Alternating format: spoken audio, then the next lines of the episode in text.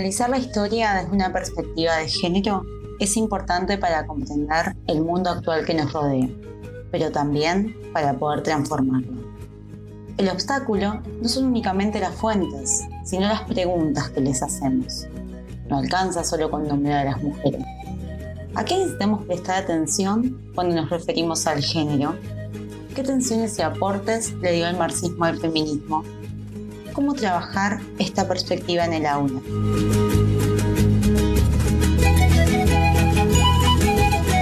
Por virtud o por desgracia, todos pueden escribir historia, pero el objetivo no es siempre el mismo. Bienvenidos a La Historia es un problema.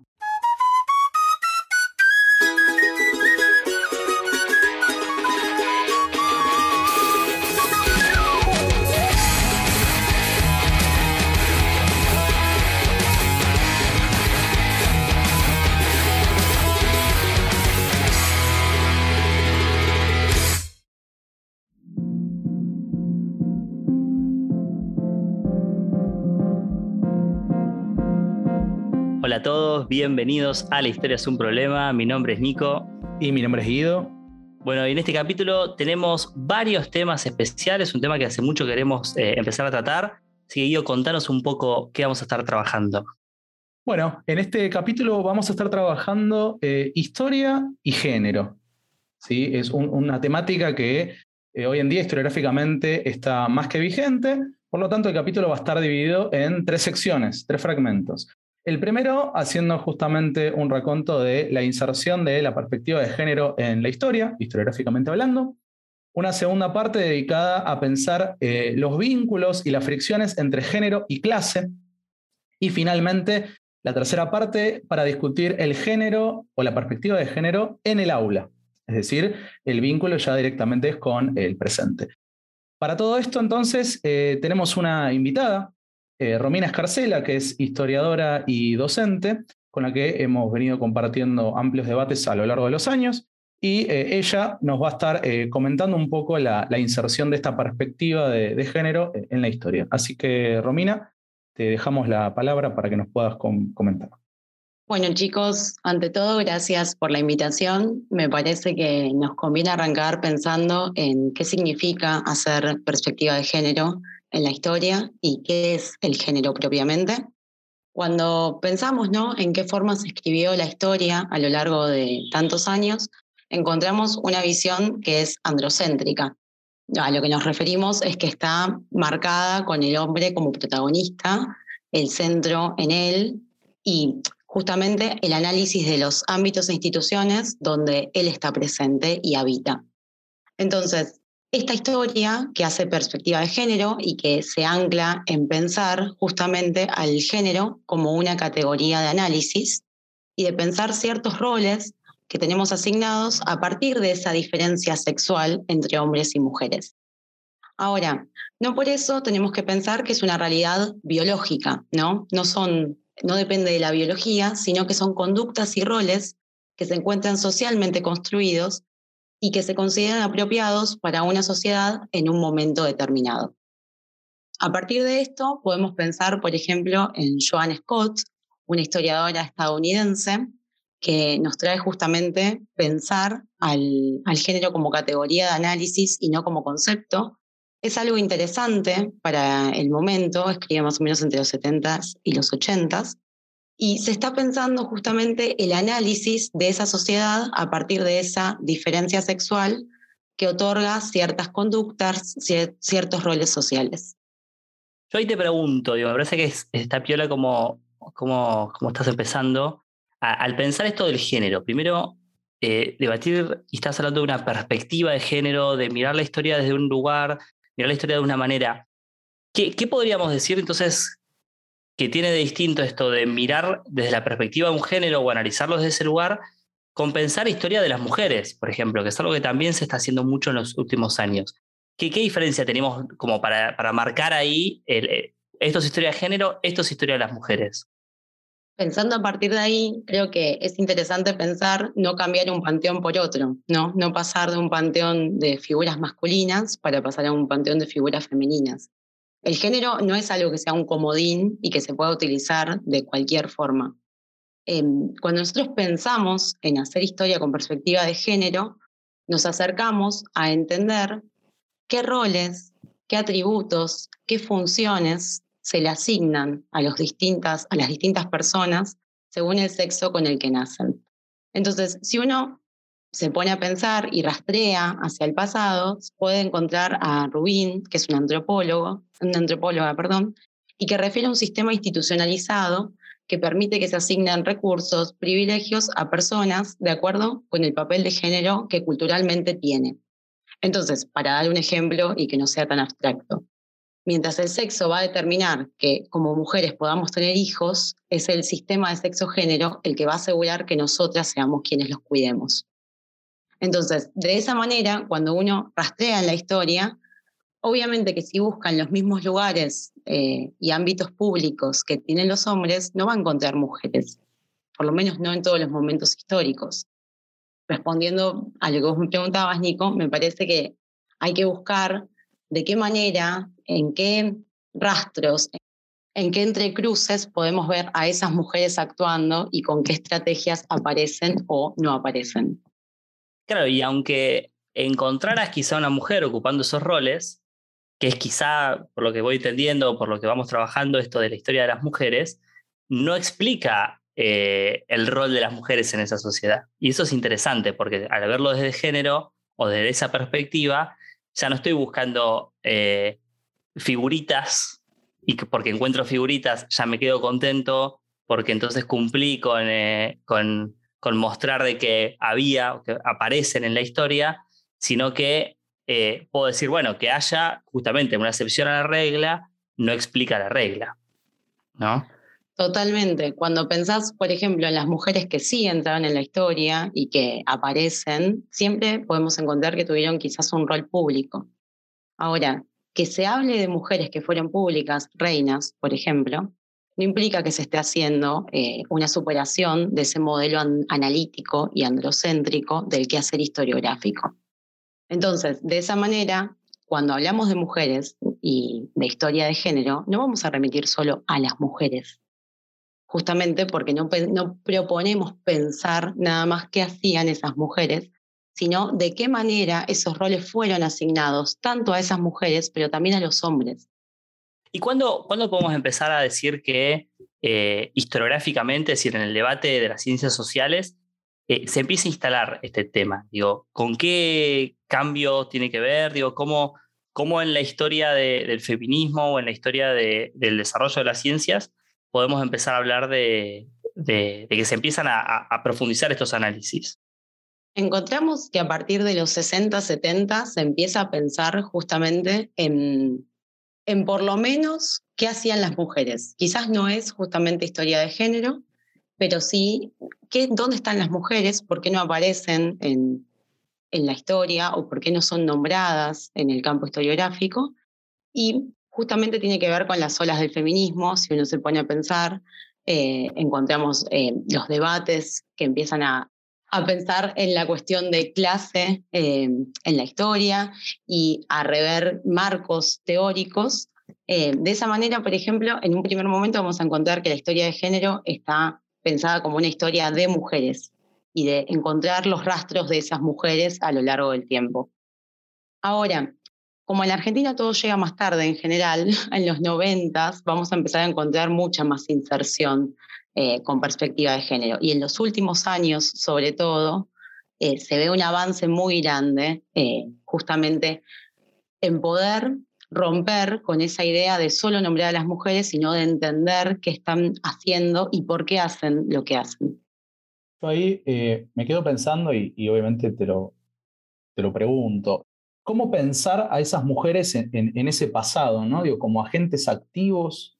Eh, ¿Qué pasa cuando, cuando quizás son agentes pasivos, ¿no? Digo, ¿qué pasa cuando, cuando esas mujeres, eh, si bien tienen intereses específicos, eh, terminan como reproduciendo la, dominación, ¿no? Digo, que, cómo, cómo, cómo, actuar desde la perspectiva de género, cómo tomar eso, cómo, cómo, ¿Cómo se resuelve eso?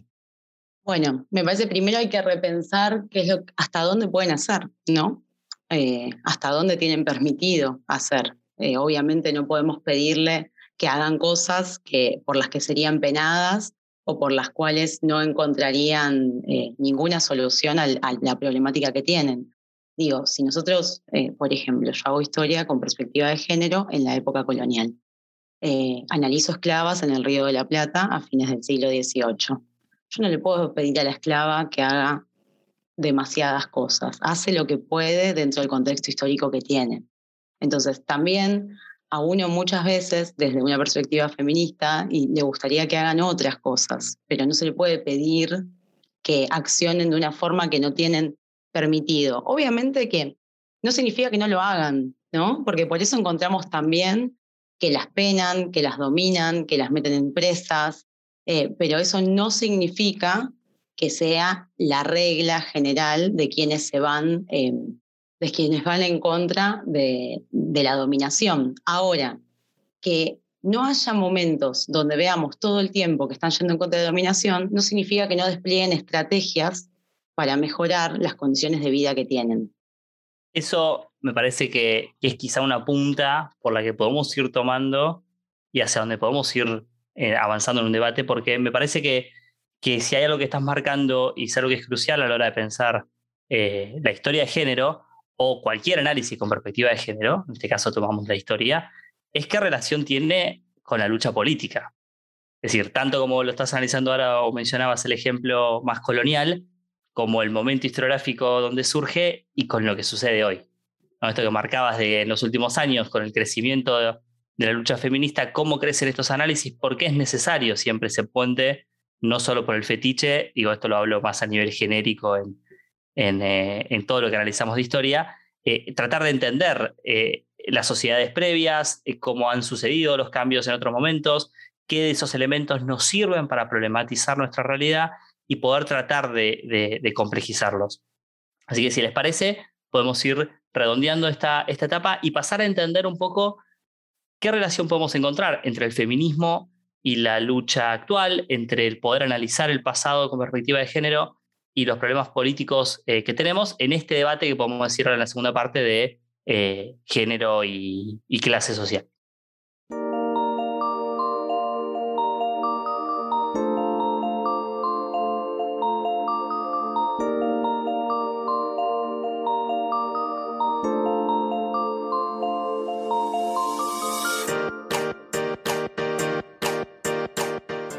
Bueno, retomamos este capítulo en la segunda parte, donde, como comentábamos al principio, vamos a estar hablando de género y clase.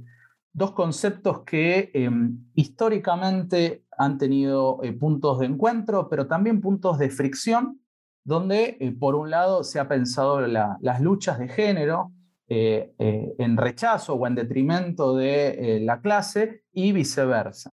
Por lo tanto, eh, estaría bueno, eh, Romina, que puedas contar un poquito eh, justamente qué crítica se le ha hecho desde la perspectiva de género al marxismo, qué cosas no ha llegado a ver el marxismo, que es bueno, una, tradición que, se centra en Marx y Engels. Retomando desde ahí, creo que es interesante tener en cuenta cuáles eran los intereses específicos que tenían Marx y Engels a la hora de analizar al capitalismo como modo de producción. Se les achaca muchas veces que no han visto ciertas cuestiones, si bien nombraron al género, de hecho hay eh, varias partes de la, ideología alemana donde se, se nombra el género, evidentemente es una cuestión que no es lo que buscan resolver, eh, prima obviamente la clase en lo que es el análisis de Marx y Engels. De esa manera el feminismo viene como a retomarlo y no a tirar abajo justamente eh, al materialismo histórico, sino a repensar cuáles son las cuestiones que, que, faltaron pensar que no están presentes. Entre ellas aparece justamente la reproducción. Eh, la reproducción de esa fuerza de trabajo en el hogar que está sobre las espaldas de las mujeres es algo que no tienen en cuenta y que no es, no es nombrado, o que incluso si es nombrado es necesario justamente de cara a la lucha de tirar abajo al capitalismo. De hecho, quizá hay una, hay una cuestión ahí muy clave y, tiene que ver con cómo Marx y Engels toman los problemas y cómo esto que vos marcabas de el problema global, ¿no? El, problema en ese momento es, eh, es mucho más amplio, es entender cómo funciona el capitalismo y entender cómo superarlo. Que quizá, digo, no, no solo rescatando, rescatándolos, eh, está esta cuestión de este problema no es, no es un, problema hoy, sino que eh, eh, se va a ir resolviendo cuando todos seamos iguales y todos los sujetos humanos, sin importar ninguna distinción, seamos iguales. Ahora, lo que es cierto es que al día de hoy, digo, después de que esas teorías y después de que todo ese trabajo se ha ido realizando, no es menor, no es menor que no hay que ignorar, porque sabemos que esta lucha va a ser larga, esta lucha de transición del capitalismo hacia algo nuevo va a ser larga, y en el medio hay otros problemas que resolver. Porque de hecho también hay que hacer una crítica, ya no necesariamente a Marx y Engels, sino a corrientes marxistas, que dicen, es necesario desestimar estas luchas y reforzar la lucha de clase, porque cuando superemos el problema del capitalismo, también vamos a superar esto. Y ahí es una, se genera un debate que para mí eh, no es menor, en pensar quizá esto, quizá la lucha de corto plazo y quizá la lucha de un mediano o un largo plazo. Yo ahí pensaría que, quizás las visiones marxistas que han pensado a la mujer eh, la han pensado de forma más mecánica, ¿no? En tanto va cayendo el capitalismo, inevitablemente, ¿no? Esta cosa justamente cuando, nosotros sabemos que no, existe lo, lo, inevitable, es, es cierto, e, excepto quizás en puntos donde no hay vuelta atrás, pero en líneas generales eh, sabemos que cuando cae el capitalismo, eh, por ejemplo, no sé, en la Unión Soviética o el caso cubano, son sociedades que han mantenido el, patriarcado ¿no? y las relaciones desiguales de género con obviamente pequeñas modificaciones que van y vienen, ¿no? no sé, la legalización del aborto en la Unión Soviética, que luego se tira abajo con Stalin, luego se vuelve a aceptar en los, en los 50, digo, y hoy uno va a Rusia y ve que prácticamente nada ha sido modificado. ¿no? Entonces yo creo que históricamente el marxismo no ha, no ha priorizado lo suficiente y que quizás sí algunas corrientes eh, feministas de clase, bueno, obviamente pienso en, Alexandra Kolontai, que, que, es una, justamente es una bolchevique que en los 20 eh, ha superado, me parece, inclusive los planteos que hoy tiene el feminismo liberal, el feminismo ni una menos, y que, y, que ha revitalizado a pesar de que ha sido escrito hace 100 años. Bueno, creo que va por ahí, ¿no? A ver, el, materialismo histórico y entendido como una forma de entender el mundo y, de analizarlo, implica la actualización constante, teniendo en cuenta las nuevas dinámicas y nuevas situaciones de explotación. Creo que uno de los, de los desafíos más grandes que tenemos las feministas es pensar cómo el patriarcado va encontrando nuevas formas de someter y, de encontrar huecos para someternos.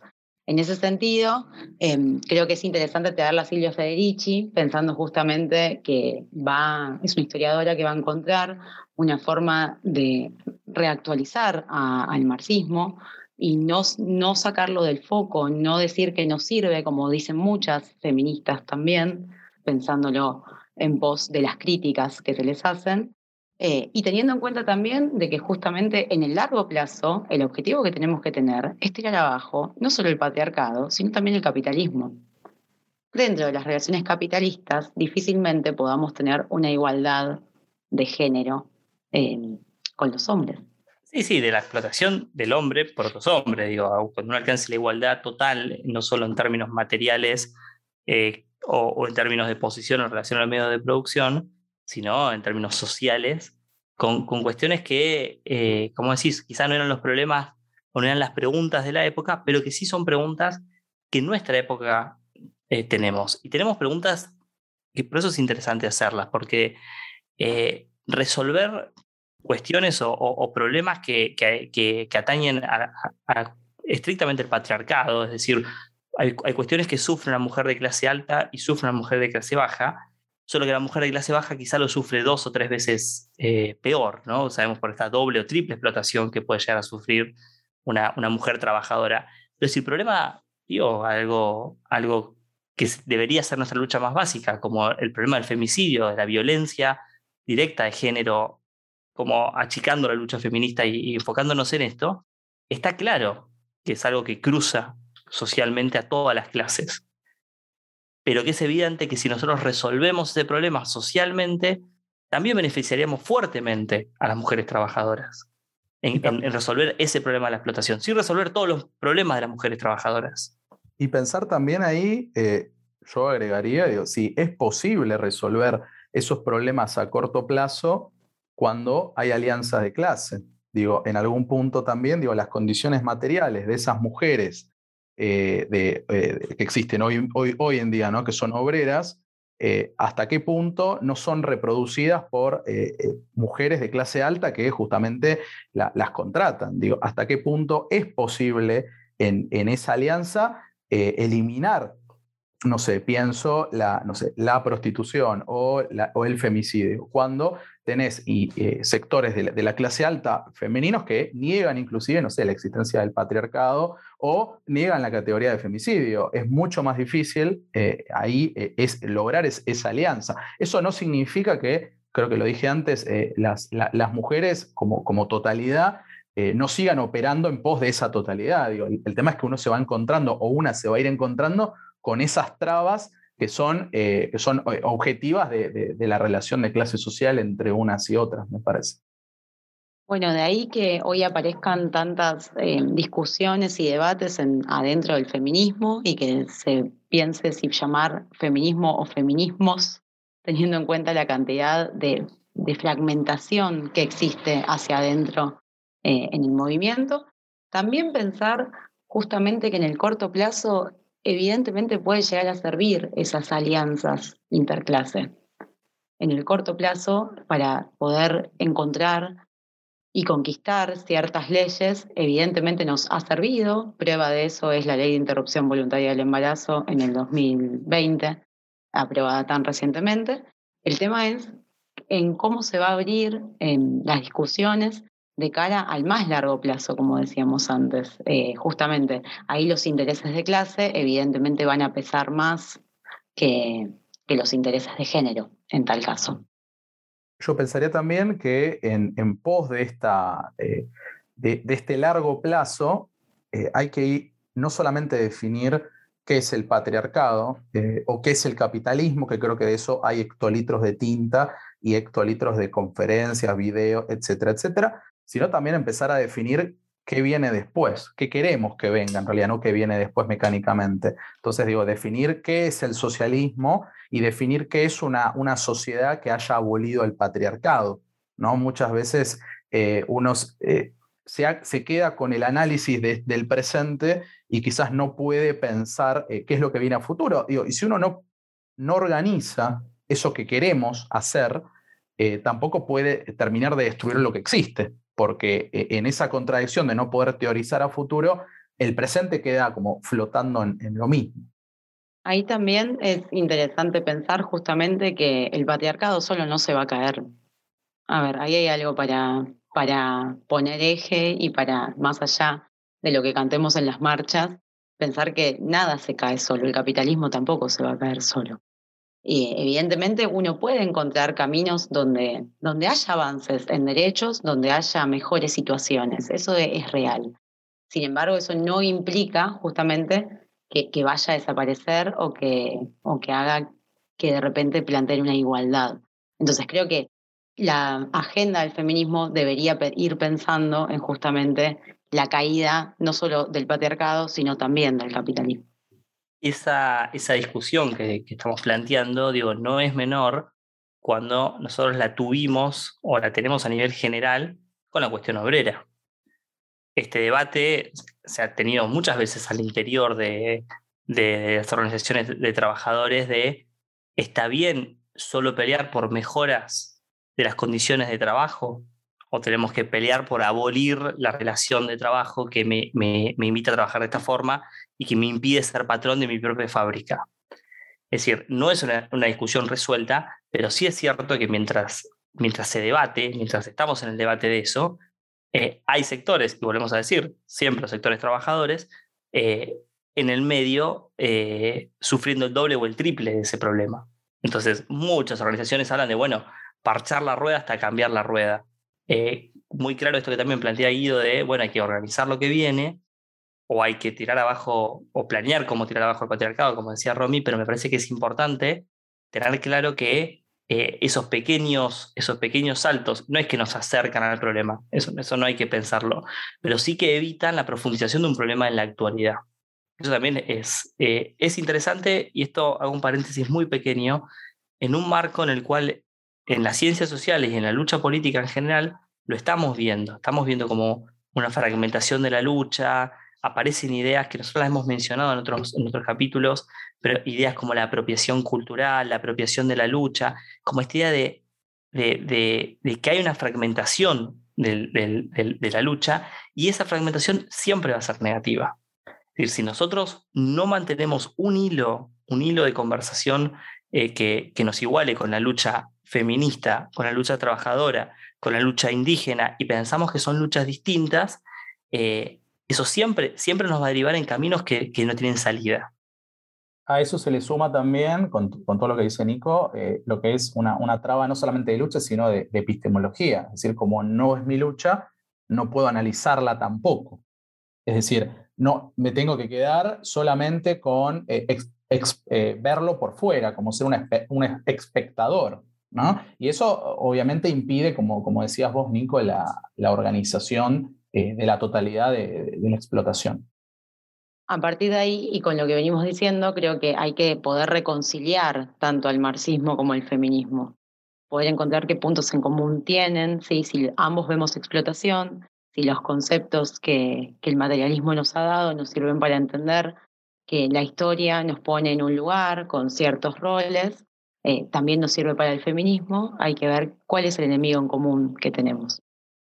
Bueno, entonces, si les parece, pasamos a la tercera instancia y última de este capítulo, donde vamos a estar trabajando ya lo que es eh, género y educación, es decir, cómo, qué, qué, debates, qué discusiones hay en torno a la perspectiva de género para trabajar en el aula.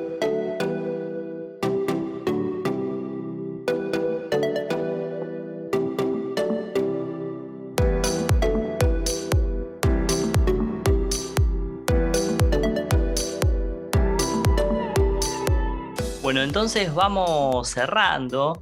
Eh, y en esta perspectiva de pensar cómo la lucha feminista o cómo pensar estos problemas históricos, estos problemas sociales, tienen anclaje de realidad, un anclaje muy fuerte que nos, nos compete a nosotros tres es el anclaje en la escuela, es el anclaje en, el aula, en la educación, en las problemáticas que eh, nuestros alumnos y alumnas traen permanentemente al aula y en lo que se debate incluso en, en la sala de profesores o, demás, incluso en, en, aquello que nos corresponde o que deberíamos estar trabajando en las aulas, porque tenemos una ley que eh, nos invita formalmente a que tengamos que tocar y debatir temas con perspectiva de género.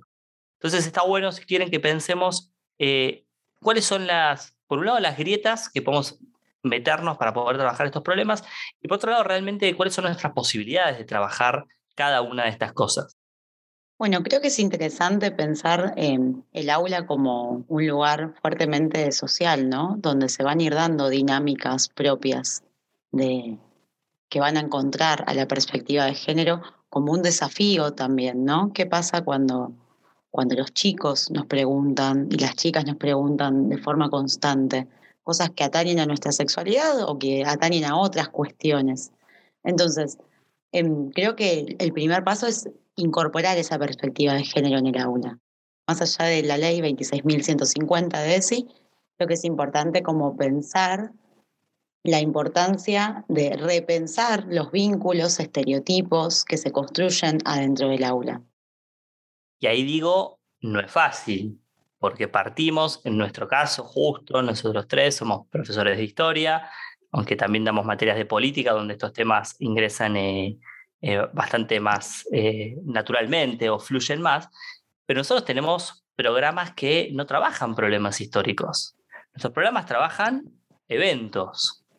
Entonces, hay un problema que también se detecta, que es cuando uno quiere trabajar estos temas y, y quedan como forzados, como que trabajamos los griegos y después trabajamos las mujeres griegas. Y ahí es para pensar hacia dónde cómo sería la forma eh, ideal de poder, de, poder, eh, de poder trabajar estos problemas.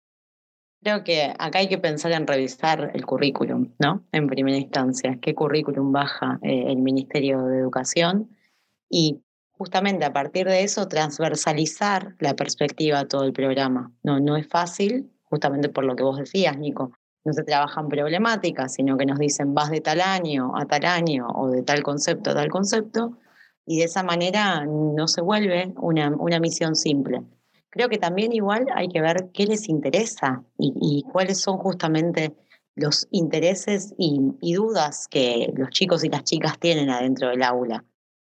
Pienso también en, la capacidad que tienen los docentes, ¿no? De, impartir esta educación sexual. Eh, en general, uno, sabe que la docencia es actualización constante de conocimientos concursos eh, gratuitos y pagos, y eh, en esa formación constante sabemos el docente es un obrero y mientras más escuelas tiene, mientras más cursos tiene, menos tiempo de formación tiene. Digo, ¿a qué voy con esto? Eh, termina generándose un desconocimiento del propio docente para poder abordar esa, esas problemáticas desde la educación sexual, ¿no? Digo, o desde la, desde la ESI, desde la educación sexual integral. Y muchas veces quizás uno, porque lo he escuchado y hasta lo he vivido yo en carne propia, de estar queriendo explicar un problema desde la perspectiva de género o desde la educación sexual, teniendo pocas herramientas. Entonces digo, no solamente ahí me parece un, problema áulico con los estudiantes, sino desde nosotros eh, como, como seres que deberíamos estar mejor formados, ¿no? pese que ya hay una ley, como bien dijeron los dos. En ese punto, para mí no es menor empezar a darle eh, espacio a, temáticas sobre la diversidad o sobre las posibilidades de discutir y debatir ciertos temas en el aula, aunque no sean netamente eh, curriculares. Es decir, dar espacio a, debatir eh, desde ya cuestiones de género, desde, la diversidad que podemos tomar, pero también de debates sobre la sexualidad de los estudiantes, sobre la sexualidad, incluso en la historia, abren la posibilidad a que uno vaya ingresando distintos temas para debatir la realidad, obviamente propia de nuestros estudiantes. Es decir, debatir, eh, yo una pregunta que les hago muchas veces es, eh, ¿cuántos docentes varones tuvieron en su recorrido histórico? Es decir, cuando uno está trabajando el rol de, los sujetos en la historia, decir, bueno, fíjense cómo esto no es un problema de la Edad Media, es un problema de la actualidad nuestros alumnos por lo general no tuvieron maestros varones, siempre tienen maestras, que ellos vean eso como un problema, eh, eh, despierta, digo, aunque, aunque quizá no esté curricularmente metido, digo, debatir obviamente eh, desde el insulto por la homosexualidad o la naturalización de, cuestiones que tienen que ver, con, con, lo sexual, también ayuda a que uno vaya haciendo un cruce, aunque no sea netamente y que uno baje directamente lo curricular desde la perspectiva de género. Totalmente. Con lo que venimos diciendo, creo que también hay como ciertas cuestiones particulares a pensar, que cuál es la formación que los docentes tienen, como decía Guido antes. Cuando nosotros nos formamos profesionalmente, en ningún momento tuvimos nada que ver con ningún tipo de educación sexual integral. Los cursos que se hacen, hay muy poquitos posgrados que se llenan rápidamente y para los cuales hay listas de espera o pocos cursos en el caso de la ciudad con escuela de maestros y en el caso de la provincia con Juana Manso ahora, que es como el nuevo lugar para ir a acceder a esos cursos. Entonces, también ahí cómo, cómo llevar a cabo, cómo, cómo plantear esos problemas que aparecen. Y también, digo, como para sumar algo, pensar que no solamente vamos a hablar de mujeres, ¿no? Eh, meter perspectiva de género tiene que ver con pensar nuevas masculinidades, compensar otro tipo de cuestiones que quizás, ¿qué es ser varón en esta sociedad? ¿Qué no, es ser varón? Digo, teniendo en cuenta también la actualidad que esto tiene y que representan los medios de comunicación y en la escuela misma. Sí, se suele pensar esto como algo restrictivo, ¿no? La perspectiva de género para analizar la historia o eh, la educación sexual como una cuestión justamente netamente anclada a un sector de la sociedad, cuando eh, eh, el, feminismo como, como, como, corriente epistemológica justamente es, eh, es, global, de la misma forma que el materialismo dialéctico eh, también lo es. Entonces, digo, si uno no, no, no analiza la totalidad, bueno, no puede interpelar a esa sociedad como una totalidad, entendiendo que visibilizar las masculinidades no implica decir es lo mismo que una mujer, digo, que las masculinidades son eh, están al mismo nivel de, eh, las mujeres, ¿no? Es decir, todo, nadie menos, ¿no? Esa, esa idea de todo lo mismo, eh, claramente no. Claramente no, pero sí reconocer el lugar que ocupan y cómo se interrelacionan con las mujeres en este caso. Sí, pero no es menor esto que están marcando en, el punto que cualquiera que esté transitando un aula en, en este momento histórico, digo, hoy 2021, digo, pero en este momento histórico, se encuentra con que las mujeres en general están mucho más empapadas y, están mucho más metidas en estos debates, en estas discusiones, que en general los hombres, quienes están por lo general a la defensiva, porque quizá, obviamente, por esta mala lectura del feminismo, porque ser claramente las mujeres quienes más sufren el feminismo, eh, perdón, el, machismo o el patriarcado, hace que muchos hombres se pongan a la defensiva, eso lo sabemos, sin saber que incluso con todos los privilegios que tienen, todas las ventajas y beneficios que tiene resolver este problema social, digamos, ¿no? Totalmente, creo que quizás lo que no, termina de quedar claro por esa mala lectura, como decís vos, Nico, es que los roles se van a asignar a los dos. Obviamente que uno después va a encontrar que las mujeres nos vemos mucho más eh, sumisas o subsumidas a situaciones y que nos pesan eh, otras cuestiones. Obviamente el femicidio ocurre con las mujeres y no con los hombres pero a esos hombres, a esos varones o a esos chicos que habitan nuestra aula, también tienen ciertos atributos que tienen que ser. De ahí que jueguen al fútbol o que no jueguen al fútbol, cómo cargan al que no juega al fútbol. Digo, ahí también hay una cuestión de pensar roles y de pensar esos atributos.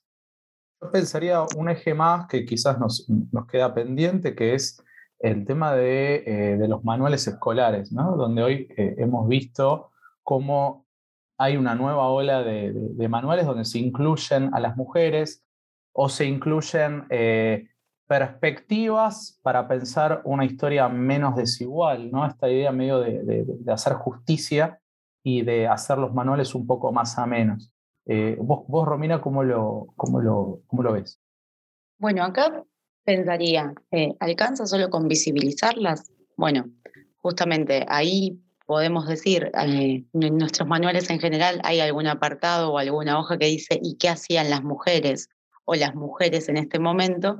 Bienvenido sea que esté, ¿no? Porque antes no estaba, también tenemos que pensar que es un avance, pero no alcanza solamente con eso. Pero si retomamos lo que decíamos antes, creo que esta cuestión de, de no pensar por problemas la historia o las distintas materias de ciencias sociales también nos pone un impedimento a la hora de, plantear la perspectiva de género en nuestra planificación anual. Bien, me parece que, es un debate que, que obviamente nos va a dejar con varias preguntas. El plan es que así sea, que podamos seguir ahondando y seguir profundizando. Por un lado, la formación, como decimos, o decíamos recién, no solo como docentes, pero sino pensar permanentemente en que todos los problemas históricos que nosotros trabajamos, todo lo que nosotros hacemos, eh, tienen que tener siempre el anclaje de tratar de entender mejor la realidad, de poder intervenirla de una manera eh, más profunda eh, y que si nosotros estudiamos y analizamos desde las ciencias sociales, la historia, la sociedad, lo que sea, siempre es en pos de profundizar y entender las problemáticas sociales. Romy, muchas gracias por haberte sumado a Historia Problema. Esperemos que no sea la última intervención que hagas en, este canal y que, podamos seguir eh, profundizando y avanzando en estos debates. A ustedes, chicos, gracias por la invitación. Eh, rescato el espacio y la necesidad de que existan estos espacios donde se echarle perspectiva de género y que encontremos nuevos caminos para la lucha. Hasta la próxima.